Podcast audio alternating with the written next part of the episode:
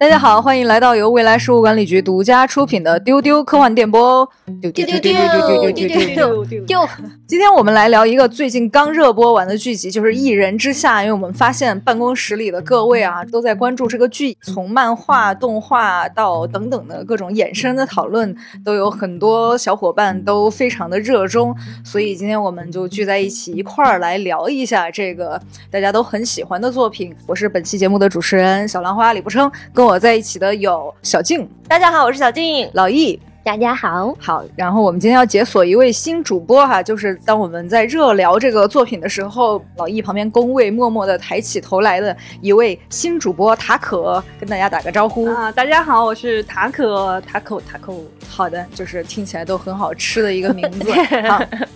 我先说自己啊，我就是从就是。关注到这个剧播开始了解这个作品的，就是看完之后有点上头，然后了解了大家的讨论之后，突然发现这个坑是如此的巨大，所以我今天可能会带着一些比较小白的问题来跟各位探讨。然后小静是一个什么样的入坑程度呢？介绍一下。哎呀，这个剧播出的时候我就感慨，这个电视剧的力量还是很大的，因为这个漫画我从几年前开始就已经安利给大家，但是我发现他们都已经不记得了。他们可能都不记得吃过我的这个安利，就仿佛一个崭新的作品一样，说：“哎，这个好好看呀！”我说：“我几年前一直在跟你们说这个国漫特别好看，特别好看呀。”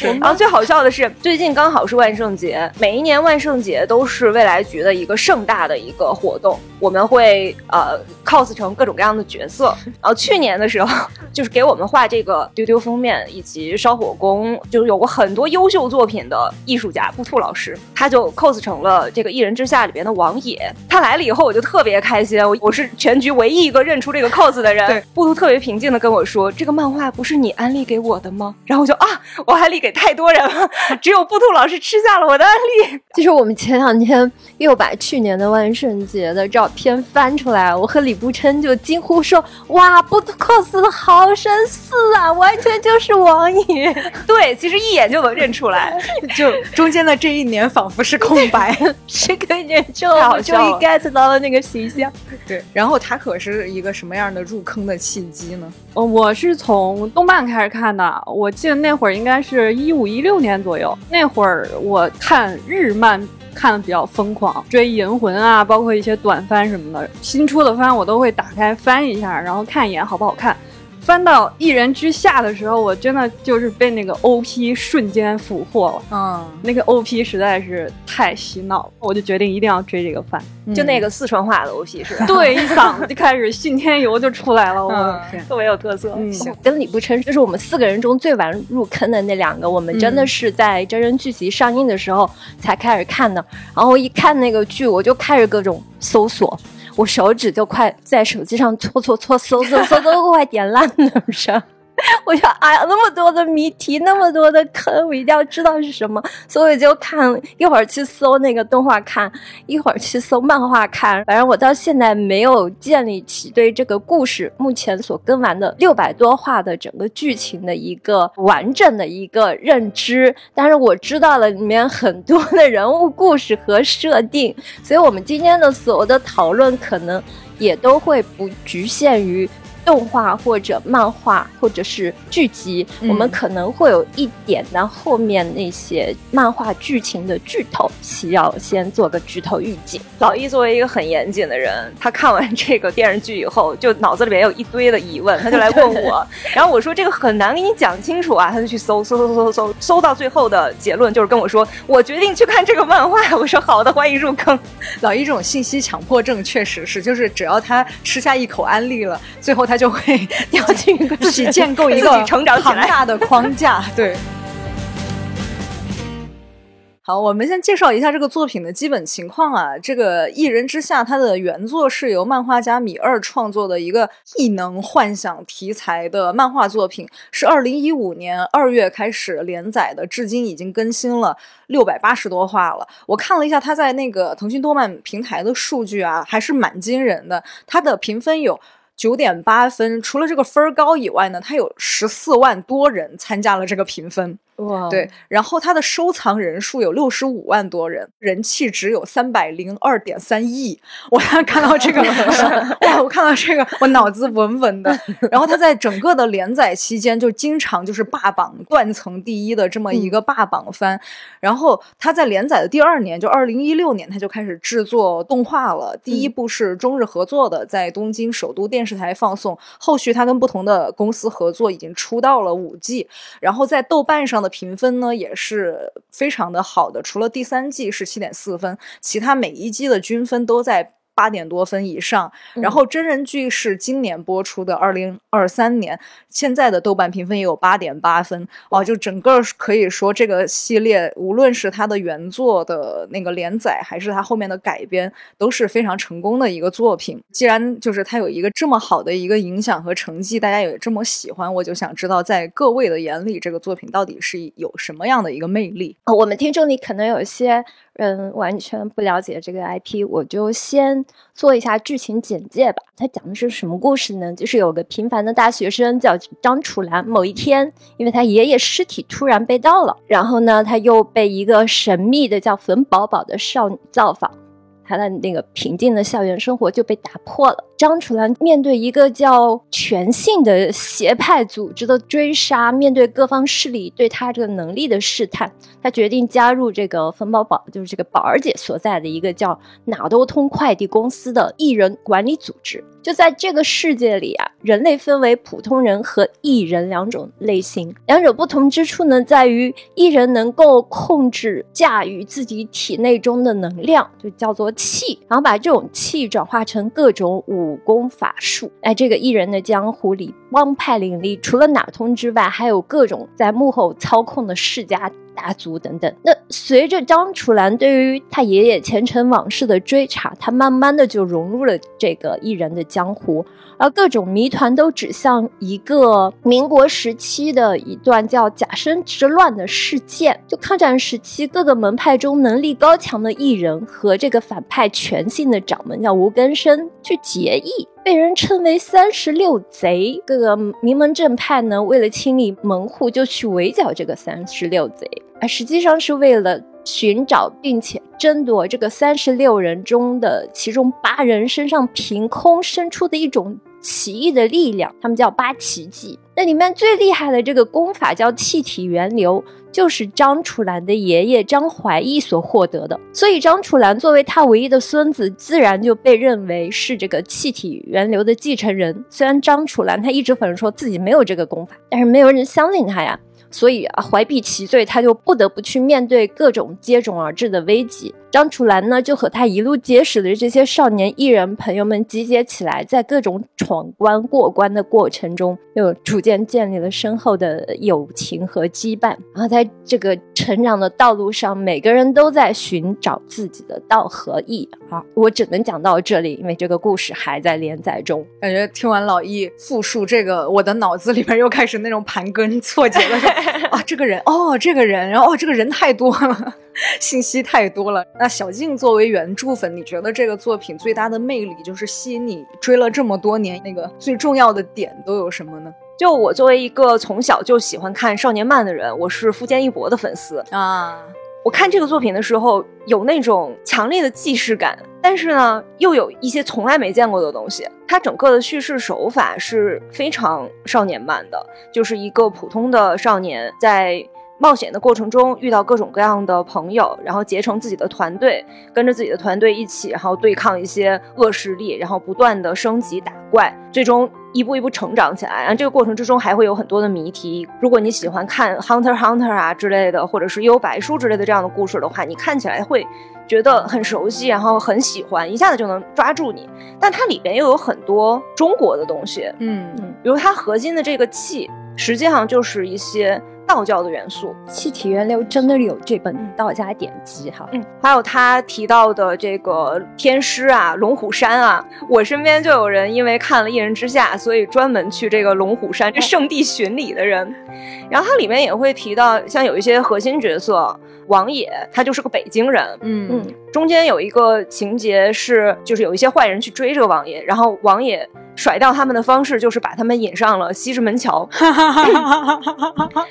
这个如果你在北京生活过的话，你会真的会心一笑，因为西直门桥就是一个你只要开上去就很难开下来的一个 立交桥，它的结构非常的奇怪。就很容易迷路，然后还有他去解释这个气的方式。张楚岚的爷爷给他解释气的方式，就是去讲那个《西游记》的故事。他就说这个猴子代表了什么，然后这个猪八戒代表的是什么。你只要是在这个中国的语境里边成长起来的人的话，你看这一套东西是非常非常熟悉的。嗯，然后它里边还会有很多的角色是讲方言的。对，就刚才塔可讲到说他的那个 OP 为什么说是四川话，因为这里边很重要的很重要一个角色就是宝姐，嗯，她是说四川话的，王野这个角色是说北京话的，这里边还有讲呃粤语跟河南话的 一些角色，所以你看的时候就特别的有意思。它中间的一个非常核心的设定，就这个哪儿都通公司，这个哪儿都通公司。你看它的名字，你就知道它是一个快递公司，它是一个非常庞大的，有一些国家的势力在后面的一个企业，但它却是送快递的。对，它把它设计成送快递，它就是不显眼，哪儿都可以去。你就是生活在中国，你会觉得一下就能 get 到他为什么要这样设定，就非常有意思。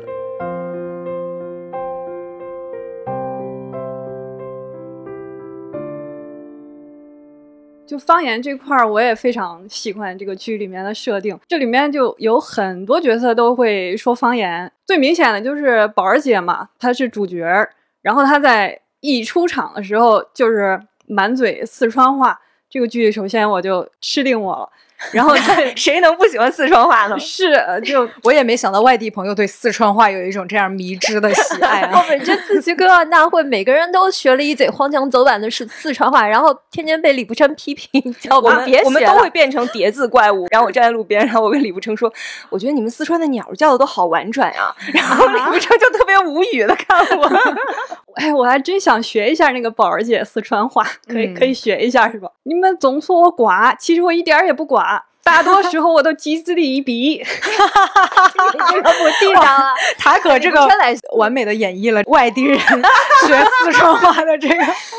感觉。我我我用我的东北籍贯学一下邓有福的东北话吧，我觉得会更合适一点。我记得那个他们在去打架之前，那个过后山的时候，嗯，有一段出场，然后邓永福他们兄弟出来之后，邓永福说了一个他哥在一直吃泡面，然后说你就这么 hungry 呀，然后然后你就这么 hungry 呀，hungry 就是一口东北的英 语腔，对，然后网友还说他留过学，然后他后面还跟那个自称说叫什么邓有。邓有福，请叫我史密斯。我那那味儿简直就瞬间亲切了。然后邓有福他其实扮演的那个人，他是会驾驭大仙儿的嘛，就是一个蛇仙叫柳大爷。然后其实这个就是因为我在那个东北那块长大了嘛，对这个也比较熟悉。就东北会有五大家仙儿，就分别是狐狸、黄鼠狼、刺猬，还有。蛇和一个老鼠，然后这个里面，对出现了就是长白山的刘坤生，据说是后面非常厉害的一个角色，但是我还没有看到那么往后剧情。那个东北方言在真人剧里面还有一个二壮，哦，对对对，二壮也是有点碴子味儿的，但是他不是很明显，对，一个有有一点碴子味儿的 AI，然后还有这里面比较逗的有那个天津话的小桃园儿。有一哥仨，然后在那个罗天大教上碰见了宝儿姐，然后他们就说：“那个大妈呀，这是我姐，我能动手吗？” 现在天津人也在震怒吧？对不起，对对对，冒昧冒昧学一句啊，就所有的他们仨一出场的戏份就都很搞笑，就就天津人就没办法，我觉得就严肃不了。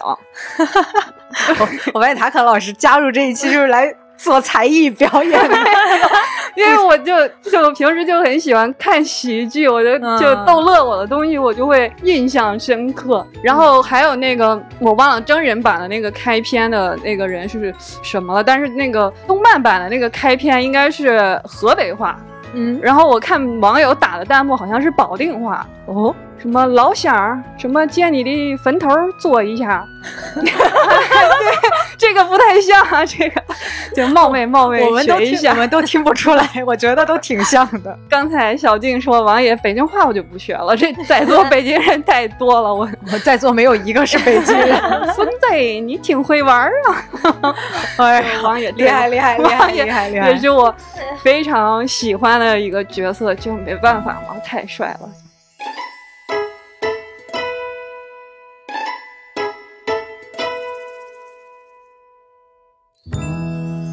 哦，我觉得这个真人剧的一大成功就是有几个角色选的特别好。嗯嗯，一个就是刚才塔可说的这个王野，好多人看完真人剧去看漫画，就对王野有一丝丝的失望，然后说这个漫画里的王野好像还没有真人里的帅，很少啊，很少有这样的情况啊。然后还有那个宝儿姐和张楚岚的选角也都特别的好。嗯，是的，就是宝儿姐的选角简直是我入坑的唯一契机，真的特别奇怪。我完全不是因为任何的这个作品相关入坑的，就是因为我本来就是王影璐的粉丝，懂了。对，我是王影璐老师的颜粉哈，我的关注她社交账号多年。然后我之前因为他演过一些其他的影视剧，但都不是一番嘛，然后突然有一天刷社交网络，发现哎演了一个女主，哎终于有女主剧了。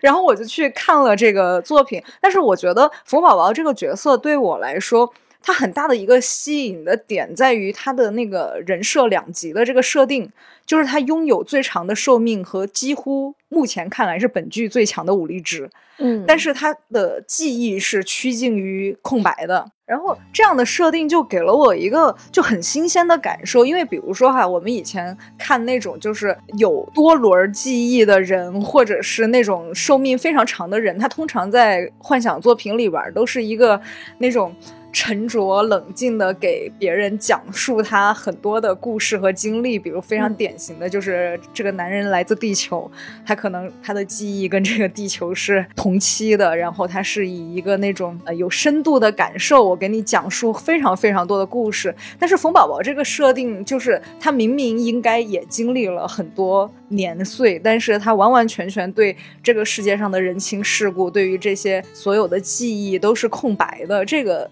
是，就是驱使我去非常想追随他的视角，继续去了解他的故事的一个点。嗯，米二在有一次采访的时候也说过，那个时候他画《一人之下》的分镜，就最开始的时候给那个编辑看，改来改去，老也定不下来嘛。最后就是他定下冯宝宝这个角色，嗯，然后编辑就说那就稳了，这个漫画可以开始连载了。嗯其实冯宝宝是对应了那个大家 一个重要的概念，就是赤子嘛。像《道德经》里面说，这个含德之后比喻赤子，就就整个剧情里面浓度最高的所谓先天之气的概念，赤子就是饱含着这种最高程度的先天之气的这么一个载体。嗯就大家会追求返老还童，从元婴到赤子这个状态，就认为是最高的这个修行的成果。像冯宝宝，她就是年龄超过百岁了，但是外貌还是个豆蔻少女。然后她这个人又是憨憨傻傻、无欲无求的，思维方式非常的直线。然后她的生活习惯、行事方式，也就是顺应自然这四个字。甚至她还有一个曾用名，就叫阿吴。就是都是各方面去明确呼应了道家文化这个所崇尚的这种无名无欲无畏的理念。你可以说，它其实是一个高度抽象化的理念所构建起来的角色，但你不能说它是一个符号化，或者严格来说，它不是传统日漫范式那种符号化的人物，比如说像三无、电波这种符号。嗯就这个人物，他身上充满了各种矛盾，他又邋遢又接地气，又土又憨的像个街溜子一样，但是又很迷人，他有意思。宝儿姐，那不是吗？就是我如果是编剧，导演跟我说你要去塑造一个角色，他无悲无喜、无怒无惧、无爱无恨，像个又像个超能 AI 一样无所不能，我肯定不知道怎么去写好。但是苗老师他画出来之后，我就觉得这个人物是真实的。对而我生活里也有这样的朋友、同学。我跟你们说过，有一个初中同学就是这样子的性格。冯宝宝只是一个更极致的版本。嗯嗯，我最开始对这个真人剧并不是特别的期待的一个原因，就是我觉得没有人能演冯宝宝。嗯，同意，我也有这个感觉。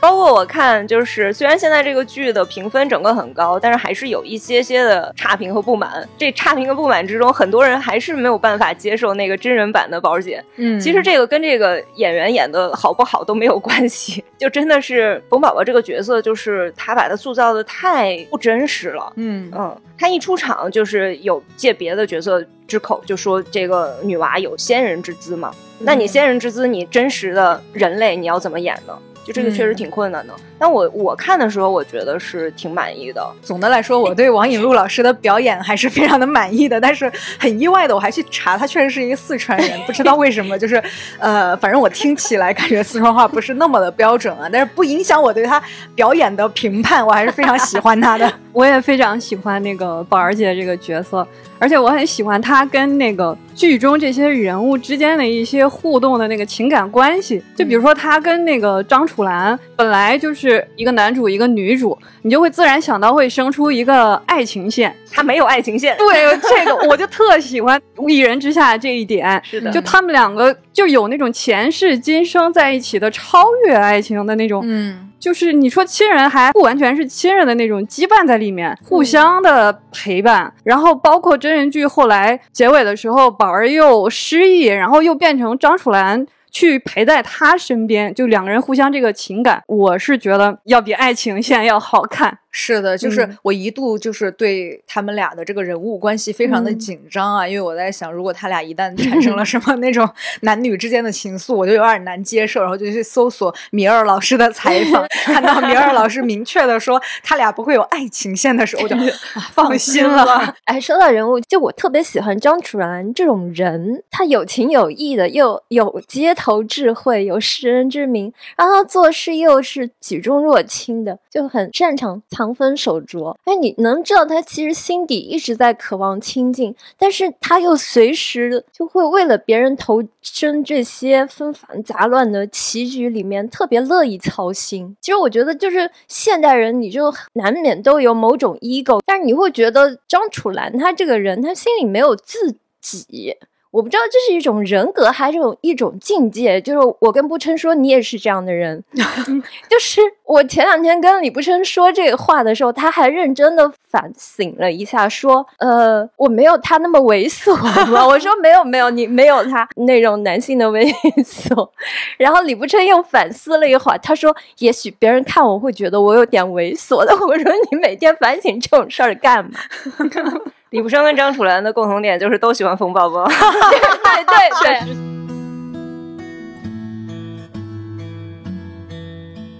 我看第一集的时候，我就跟老易说，我这个剧第一集的时候，我都是眯着眼睛看的，我就特别担心会是一个又是一个很糟糕的、很可怕的一个真人改编。嗯，但是我看到有一个角色出场，我就觉得这个剧妥了，就是张楚岚。我觉得张楚岚的这个选角特别特别的棒，彭昱畅演张楚岚真的是太合适了，就是那种带一点点狡黠，然后又带一点点油腻，我就很难想象，就是如果换一个这种年轻的男演员去演张楚岚的话，会是一个什么样的一个灾难？就好像只有鹏鹏是可以演这个角色了。对我特别喜欢这个故事里面是把张楚岚跟王爷放在一起做了一个对照，然后张楚岚是一个用动漫的形容词讲就不摇碧莲的一个人，王爷这个人他最后悟出了一个自己出世跟入世的一个感想，他的反思是我已经看破世俗。我已经有了这么高的道行，然后他见了张楚岚之后，他又觉得我没有身上没有的那个那那个东西是像宝儿姐、像张楚岚他们经历的点点滴滴，在这个生活的磨砺当中而升起的那种勇气，他是没有的。所以他最后有一个转变，就是一点一点的去要入世，去要。在假身之乱的这个局里面，我记得他有一个歌词叫“不入龙虎局，不得长清静”。嗯，就是这句词，当时我听到的时候，真的非常打动我。我就觉得这些人物歌曲在词的创作上，真的是把人物的那个形态啊、描写呀、他的性格呀，包括他的跟剧情的关系都，哎呀，就是写的淋漓尽致，就听着非常爽。我这两天我还无限循环这些歌曲，真的越听越爱听，挺 有趣。从张楚岚和王野这两个角色的塑造里边，我们还是能看出来米二老师这种塑造人物的这种功力的。当你慢慢慢慢的知道了他们的设定，你会发现这个人物就活起来了。就当你是一个小时候无依无靠的人，你会怎样去在这个社会里边打拼？你遇到一个人会说什么样的话？当有一个人跟你说你要不要加入哪儿沟通公司，你会是一个什么样的反应？他都是很贴切的，很贴那个人物，就从头到尾都没有 OOC。嗯，其实你能发现，就米娅老师她特别擅长用一种阴阳平衡的规则去拿捏人物，整个人物就是圆形的，非常的饱满。然后呢，观众也很难去分辨说这个人到底是善是。恶就是他，就是把这种人物的心性放置在一个普通人的位置上去写，也就是写这种善恶交织、内心纠结的凡人。就是我看到米二他曾经说一句话，说磨练心性内景之枯燥之烦躁，甚至让人怀念筋骨的疼痛。所以他会有一套理论去《西游记》那个。道家的丹经说嘛，对于心猿意马这个词，重新去做一个解读，什么八十一难，实际象征每个人内心的一个修炼，就是他的人物塑造能体现他的这种哲学观。嗯，我们可以看到，就是其实新世纪的这个动漫创作，基本上还是受了日本的很深的影响，就是少年冒险番，讲究这个热血冲动，就很会去讲这种感觉的外化和宣泄呢，具有代表性。的就是这个三大民工漫嘛，主角大多数是救世英雄，然后同时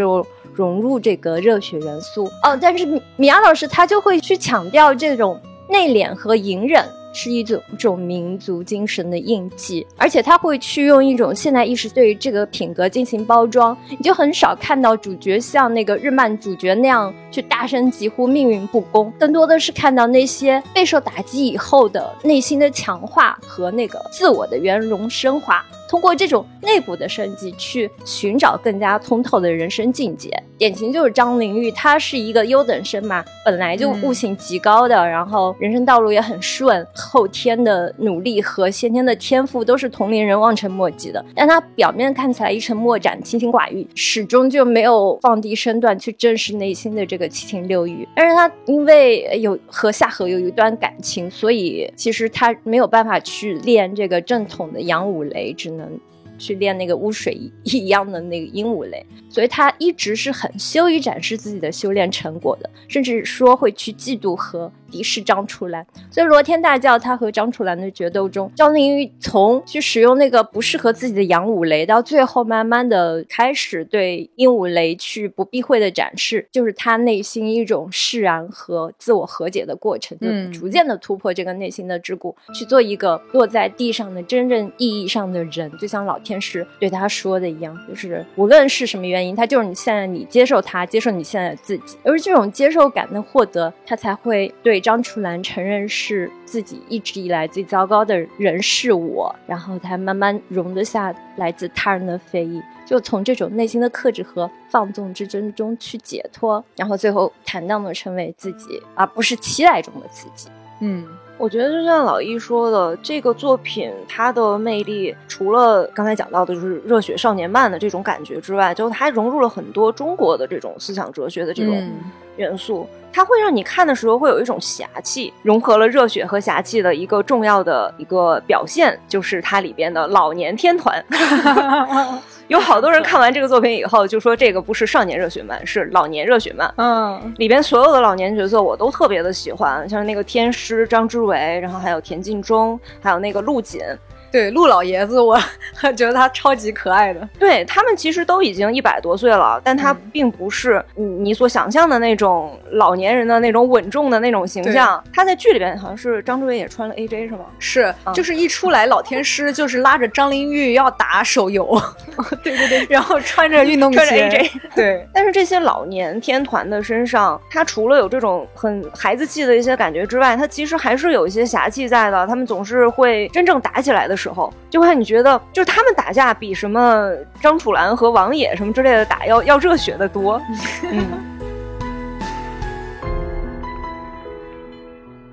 我自己给这个剧里面打斗分为两种，一种是不开挂的，一种是开挂的。啊，对，就是这两种，它都画的非常好看。第一种不开挂的最经典的应该是动漫的第三季的时候，王野有一个跟诸葛家的几个人在北京打的一场，又在网上看见网友的那个，我觉得比武打片还要好看。嗯，然后我后来又在网上看见网友的那个精细的分析，就把他每一个手势。每一个招数都用专业的武家的那些观点给他解析了，我就觉得哇塞，就是更迷他这个整套的这个打斗的动作。然后还有一部分就是开挂的，就是大家肯定知道这里面有很多奇迹嘛，像封后奇门啊、居临潜将啊、神机百炼通天路，就它每种都是有很深的那个传统文化的一个继承在里面。然后我其实更想说的是全性那一派，啊，就是。他在对反面角色的刻画上，全性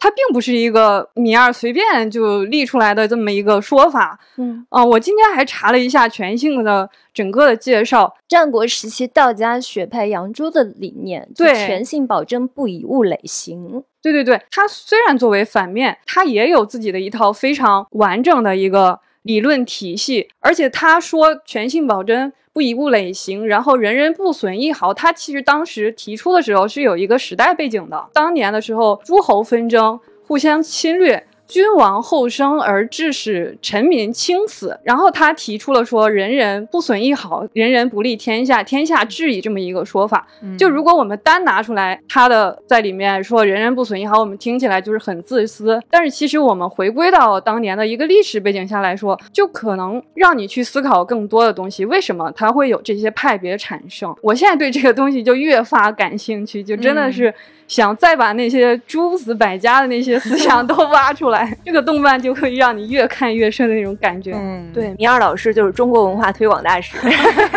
就是你看近两年的这个动画 IP，都很喜欢对古典神话和历史去进行改编改写，他们为。观众呈现的是中国文化里面阳春白雪的那一面，但是像《一人之下》更多走的是下里巴人那一路，它就像是一个游走在民间的二胡或者唢呐，它就是更多的会去化用中国古典文化里面世俗化的一些素材。就中国文化还存在的另外一条线索，就是以术数方剂为代表，上承原始思维，下启这个阴阳家和道家以及道家文化线索那一脉。所以，一人之下，它承起的就是这条线索，它也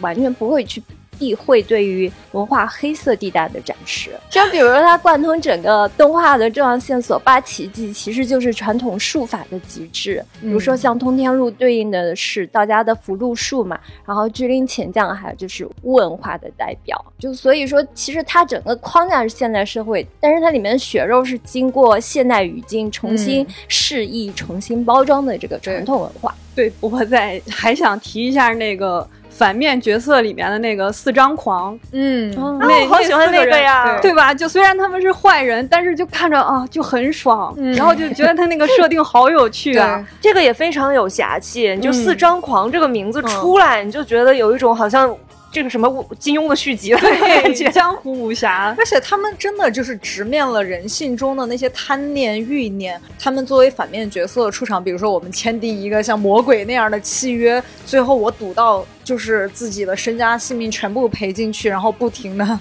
给你打黑工的那种，其实非常非常的真实。就是每次其实四张狂虽然他是作为一个坏角色出现的，但是他每次他说的那些话以及他做的那些事情，其实对我来说是非常有说服力的。对，结果有潜力啊，是不是有潜力啊？我是说我非常认可，就是它里边产生了那些关系之后导致的那些坏的结果，就是你让渡了自己人性中一些美好的，包括你的亲情，包括你的善良，然后你想去求得一个自己能力所不能达的结果，最后你就身败名裂，或者是就是精神和身体的双重的死亡等等的一些结果，我觉得嗯很有说服力。这个反派也塑造的非常的成功。对，没错，而且你知道，他这个酒色财气也不单单是米二一下提出来的，就是他在最早的时候也是出自像《黄粱梦》啊、《后汉书》啊这些古籍当中。然后在北宋的时候有讽谏的诗，就是专门是写酒色财气的这些。然后包括后人像苏东坡、像王安石，他们对这些都有过自己的一些见解，嗯包括后来的一些评书啊，说单田芳先生也改过这些东西，啊 所以就觉得就是真的越看越佩服。对。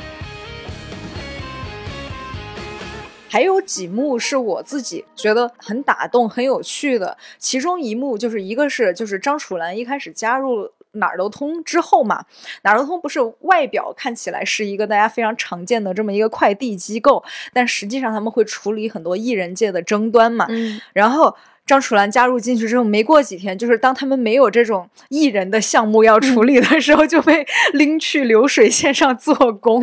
然后宝儿姐也会在那儿运输货物，看起来就非常的真实。就是她用了一种就是我生活中非常熟悉的方式去帮助塑造这些人物的一些日常。对，然后另外还有一幕我非常喜欢，就是他们去龙虎山就是打比赛的时候，经过了那个左道进入到那个山后面。之后突然就有一幕是像逛庙会那样的，就是有很多摊贩，然后有卖小吃的，有套圈儿的，就是你在庙会上能看见都能看见。但这些摊儿主都是有异能的人，但这个异能不是说我有某种超能力我就超神了，比如说我我的手心是会出火的，我就用这个火烤 现烤的烤串儿等等的这些东西，就让我觉得。啊，非常的真实，就像第一次进入到对角巷一样。但是这个对角巷是一个跟我的生活非常贴近的地方。我觉得他整个作品从漫画到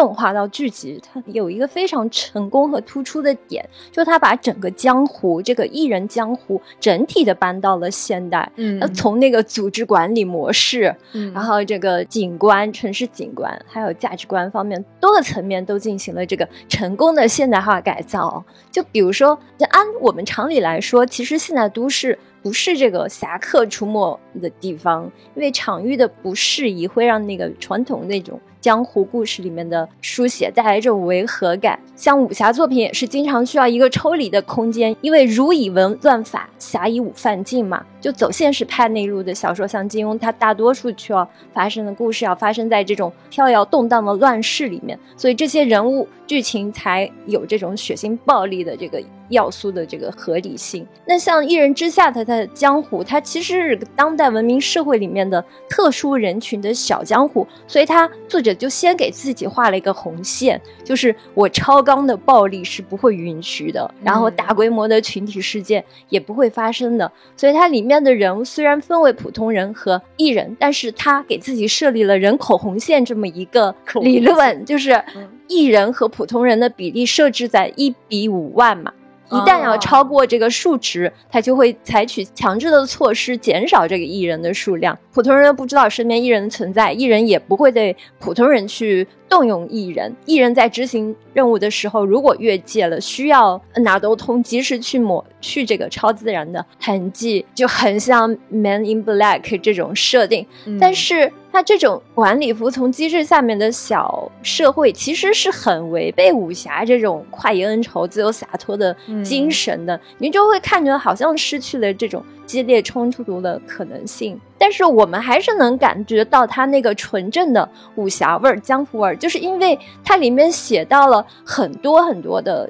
机构门派之间的互动，哪都通。它不是这么一个超然的组织，就像黑衣人里面那种能管理世界上全球一切特殊特殊能力者的这么一个机构。但里面所有的这个门派，你能看到他们是是有阵营的，就是里面有十老分别管理各自的势力，还有这些天下会啊这种大集团公司、世家大族的势力，还有像马先红的碧游村。等等，然后这个势力之间还有恩怨情仇，然后这些受管理的机构啊，随时蠢蠢欲动，会想去挑战官方的权威，嗯所以你就能看到这个看似平静的艺人社会里面是暗流涌动、阴谋纵横的这么一个江湖感。然后呢，还有就是刚才我们说到的，他特别擅长用城市符号对于这个故事场景进行改造。动画第二季、第三季的场景主要是在龙虎山和北京城内嘛，就像北京城内其实是一比一的一个真实的还原，不管是。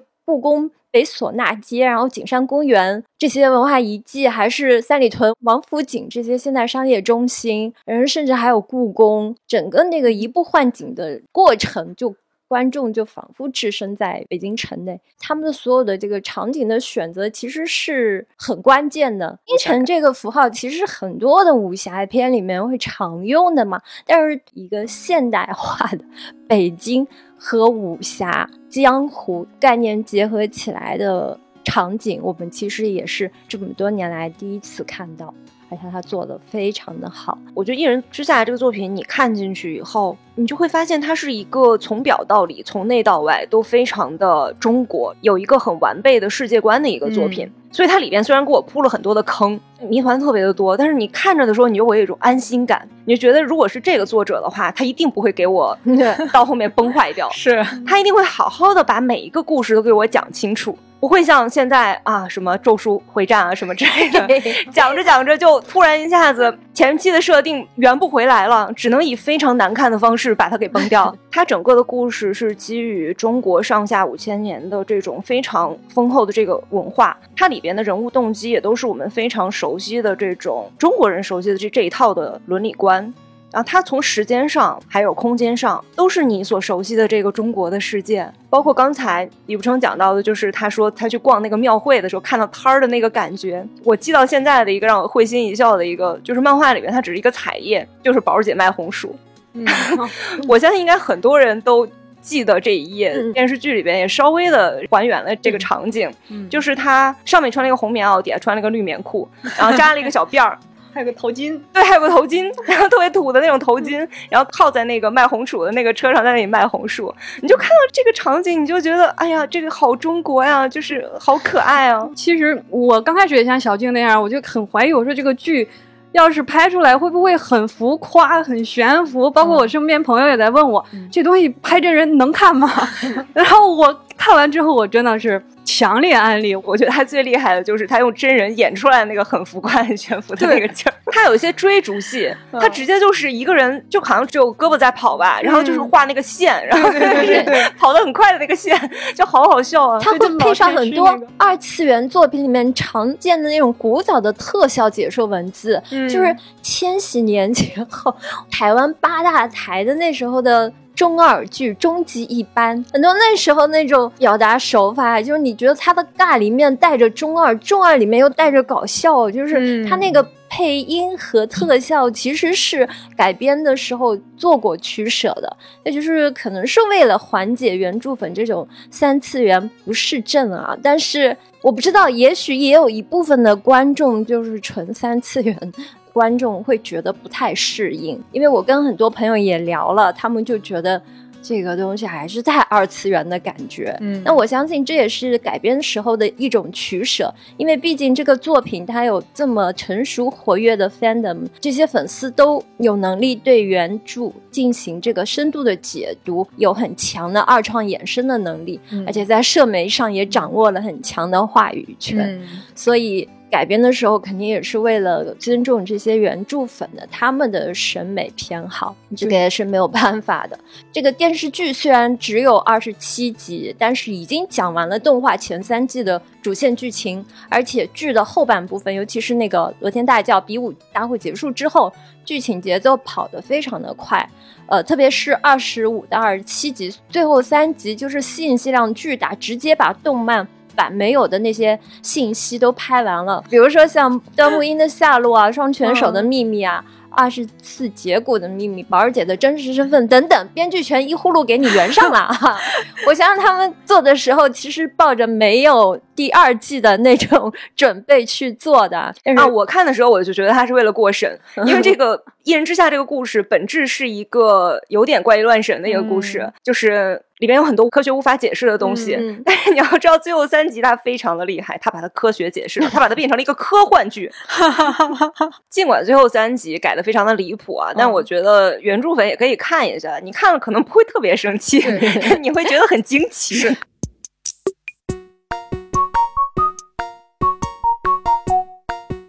就是作为一个对我原作设定完全不了解、对主线剧情完全不了解的路人，我丝毫没有觉得他最后几集给我造成了什么不适，我就直接就接受了他给我的所有的故事。所以，如果这个故事最后他还继续拍下去，他希望用一些科幻的元素或者是讲述的手法来包装这个剧，我是完完全全非常 OK 的，我支持。啊，其实我们已经确定的知道了，他们工作室正在忙第二季的筹备，紧锣密鼓的这个准备之中。然后这些信息，包括导演本人许宏宇，他也在媒体上公布过。嗯，那我们就放心了。我是很期待有朝一日，在游乐园里不仅仅只有霍格沃茨，还能有龙虎山，跟哪儿 都通。对对对对，很棒。哎，他这个很好笑的，就是他这个漫画里边，其实霍格沃茨还稍微出现了那么一丢丢，因为他讲说这个呃气这个东西，实际上人体里面都有的嘛，所以就是全世界有两个最成体系的 这个练气的一个方式，东方就是练气，西方就是炼金，然后他就是西方的那些那些人，他就画那个画出来了以后，你一看就是魔法师，就简直就是邓布利多，就特别好笑。对，那这这小金这个就很好的解释了我的一个疑问，就是我我当时看的时候，我也会想说，那中国人是这样的。那外国的艺人是是什么呢？我会脑补，比如说漫威、DC 啊什么的。但是如果是霍格沃茨的话，我可能更好接受一些。对，是那个体系。OK，合理合理，非常的合理。好，那我们今天对《艺人之下》的讨论差不多就到这里了啊！也很想知道评论区的小伙伴们有没有也在追这个，比如漫画、动画或者真人剧？你有任何想要跟大家分享和讨论的，都可以在评论区里边留言，我们每一条都会认真的。阅读也欢迎在任何平台收听到本期节目的朋友给我们点一个订阅、收藏、转发、点赞。你的每一个小小的动作都会让丢丢科幻电波被更多的人关注到。如果你喜欢丢丢科幻电波的话，欢迎你加微信未来局接待员，他的微信 ID 是 f a a 零五零四，给他留言丢丢，加入听众群，和更多喜欢丢丢的小伙伴一起畅聊。欢迎各位做图书、电影、食品、旅游、百货、电子产品等等的合作方来丢丢投喂广告，全世界的一切都可以找丢丢广打广告。呃，我们刚才提到的所有联系方式，在节目文稿最下面的介绍里也能看到。就像刚才塔可说的，很期待以后有一个全景的艺人世界可以给我们体验啊！虽然这个东西现在还没有，但是《三体》已经有一个沉浸的世界可以供我们体验了。《三体：引力之外》沉浸式科幻体验开票啦！体验地点是上。海西岸凤巢 AI Plaza，在所有的票务平台搜索“引力之外”都可以购买到它的门票，也欢迎大家给我们分享你游玩之后的的体验。那本期节目到这里就结束啦，我们下期见，拜拜，拜拜，拜拜。